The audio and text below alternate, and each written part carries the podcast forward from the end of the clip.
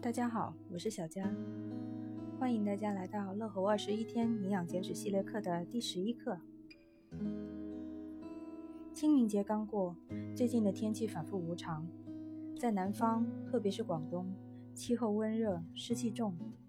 最近一段时间，你是不是整天困倦疲乏、头昏欲睡，有一种每天每天都在苟且生活的感觉，了无生趣？很多学员都说自己最近懒癌犯，吃着没劲儿，体重也减不下来，问自己是不是湿气重？湿人到底出自哪里呢？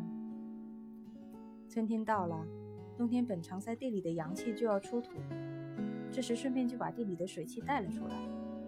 冷暖空气交替，天气不稳定，气温波动甚大，加上春雨绵绵，体内积累了大量湿气。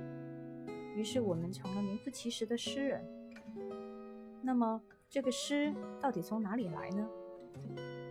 所谓的湿，即通常所说的水湿，又称湿邪。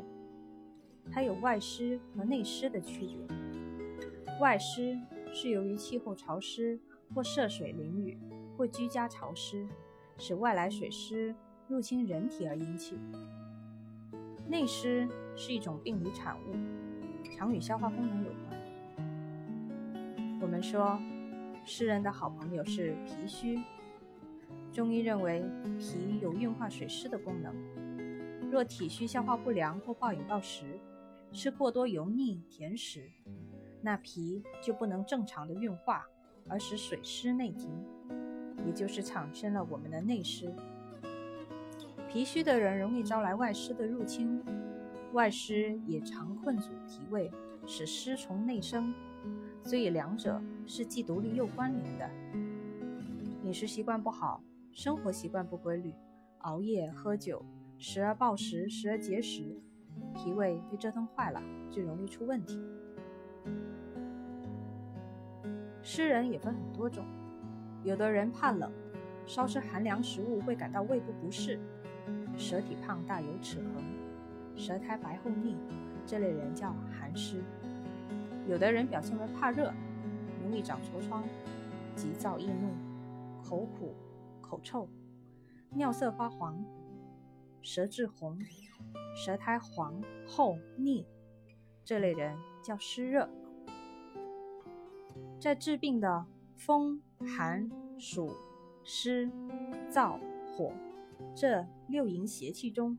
中医最怕湿邪，它主要与别的邪气狼狈为奸。湿气遇寒，则成为寒湿；湿气遇热，则成为湿热；湿气遇风，则成为风湿。湿气在皮下，就形成肥胖，而且湿性粘滞缠绵，一旦生病，通常都病成长，而且容易复发，比如湿疹。湿气重的人都有什么表现呢？第一，头发爱出油；第二，面部油亮；第三，睡觉流口水，那是因为湿气饱和自行流出的原因；第四，排便粘稠且多便，很多人都有冲马桶的时候大便不易冲掉这样一个情况；第五，小腹便便。我们说，特别是女性，都有肚囊，小肚子大。第六，耳内湿。第七，阴部潮湿。第八，早上起床特别疲劳，没精神，浑身都不清爽，小腿肚子发酸发沉。第九，舌苔厚腻，舌边有齿印。若舌苔厚而白，那么体内有寒湿。若舌苔厚而黄，那么体内有湿热。第十，食欲不振，口中有异味。祛湿是长战线的战斗，在日常生活中要注意以下的细节，就有效减少体内的湿气。比如多吃一些健脾利尿的食物，比如薏仁、五指毛桃、芡实、黄豆、赤小豆、黑豆。冬瓜、陈皮、荷叶、土茯苓、马齿苋、玉米、高粱、荞麦、大麦、白果、莲子、胡萝卜、芥菜、海带、紫菜等。需要注意的是，薏仁、土茯苓和赤小豆，它们的利水性比较强，孕妇就不要吃了。